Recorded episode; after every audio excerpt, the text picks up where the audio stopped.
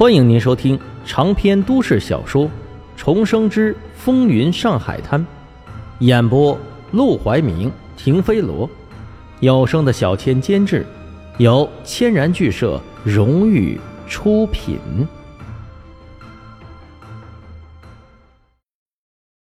第十九章，总算把瘟神送走了。安静的房间里，一张椅子“砰”的一声放到了沈梦生的身后。沈梦生回头看了一眼，只见达子和道哥站在椅子的两侧，正板着脸瞪着自己，跟巡捕审犯人似的。他提了提裤腿，坦然入座。说吧，你是怎么说动他的？让他来跟卢小佳认错，还愿意在那种地方唱戏？黄金荣语气淡淡的，但眼神却不是那么回事阴沉中透着冷意，冷意中又藏着杀气。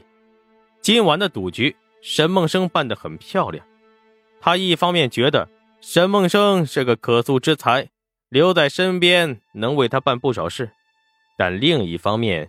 又怕养虎为患，不到两天的功夫，沈梦生就空手套白狼，靠着一桶烟土搭上了黄振义，这也就罢了，在自己非要把他送去当替死鬼的时候，竟然还能起死回生，摆平卢小佳，搞定陆兰春。有这种本事的人，往往也会有野心，将来万一骑到自己的头上。那可就是搬起石头砸自己的脚了。就在他掂量着分寸的时候，坐在他面前椅子上的沈梦生忽然笑了。他这一笑，却把黄金荣笑得一愣，就连达子和道哥也露出了看傻子一样的表情。这小子脑袋被门夹了，这时候笑个屁呀！只听沈梦生神秘兮兮的开口：“荣叔啊。”我知道您在想什么，而黄金荣神色愈发的阴沉。那你说说我在想什么？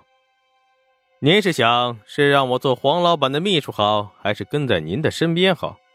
毕竟我立了大功，您肯定觉得我是栋梁之才，想把我留在您身边。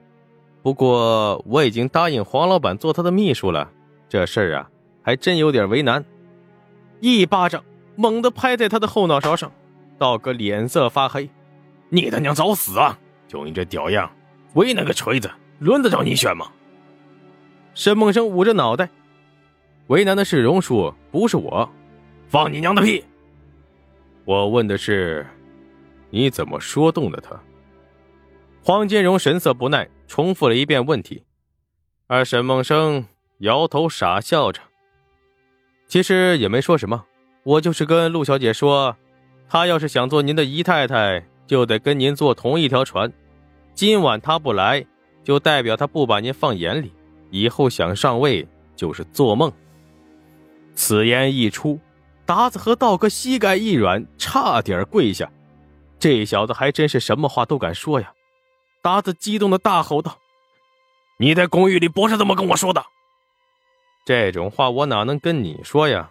刚才我一进来，发现陆小姐不在这儿，就明白了，荣叔指定是已经拷问过陆小姐了，又来跟我对暗号。我要是不说实话，对不上陆小姐的供词，那不等于说谎骗荣叔？我还能有活路吗？说完，他站起身，讨饶似的朝黄金荣拱了拱手：“哎，荣叔啊，您别见怪，这都是事态紧急，我才不择手段胡说八道的。”现在问题解决了，皆大欢喜。您您就看在我为您解决一件麻烦事的份上，别算旧账了。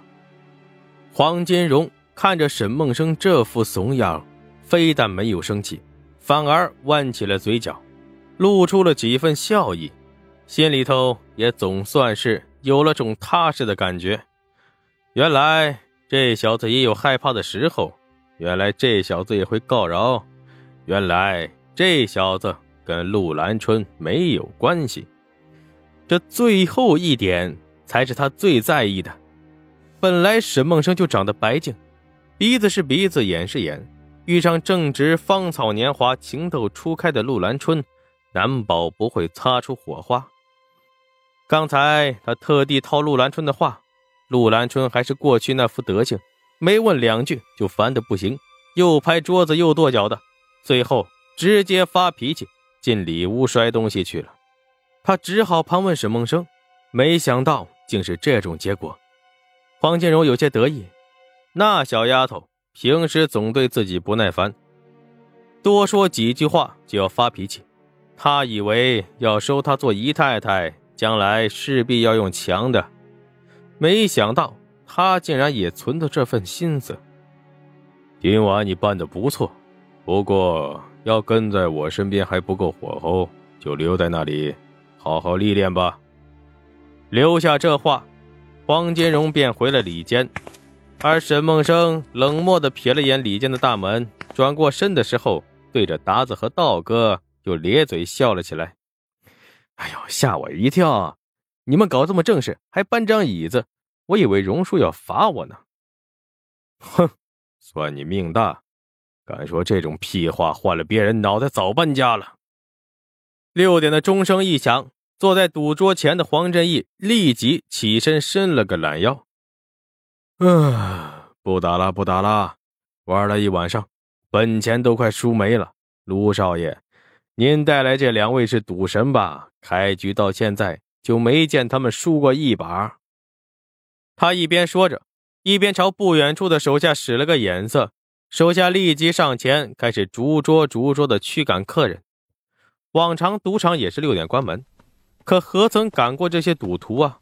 他们就是毒死在这里都没人搭理。可今天不同，不但赌徒们一个个被劝着离开了场馆，几个伙计。还提着水桶在地上洒起水来，大有一副要洒扫完就关门的架势。卢小佳又不傻，怎么会不知道他们这是在变相的赶人呢？不过这一晚上，他丢掉的面子全找了回来，钱也挣了不少，差不多了。黄金荣要坑，但沈梦生的面子却不能不给，真逼急了，只怕沈梦生都要翻脸。他还等着这小子。给他夺兵权呢。嗯，把钱收好，走了。卢小佳扫了一圈，没看到沈梦生，便懒得跟黄振义废话，径直离开了赌馆。直到车子开得远了，黄振义才抬手擦了擦额上的汗，感慨一声：“哎，总算把这瘟神给送走了。”沈梦生下楼来的时候。黄振义正坐在桌前喝茶，账房坐在旁边拨弄着算盘，核对账目。见他过来，黄振义立即露出一抹冷笑：“哼，听说你已经看不上我这儿了，想去荣叔身边。”沈梦生就知道这话会传到他耳朵里，立刻笑道：“哪能啊！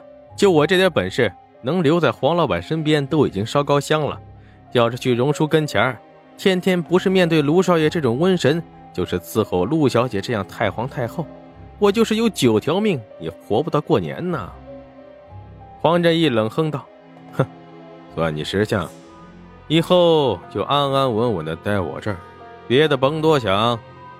你要是真有本事，荣叔自然会来找你，想踩着我的头去攀高枝儿。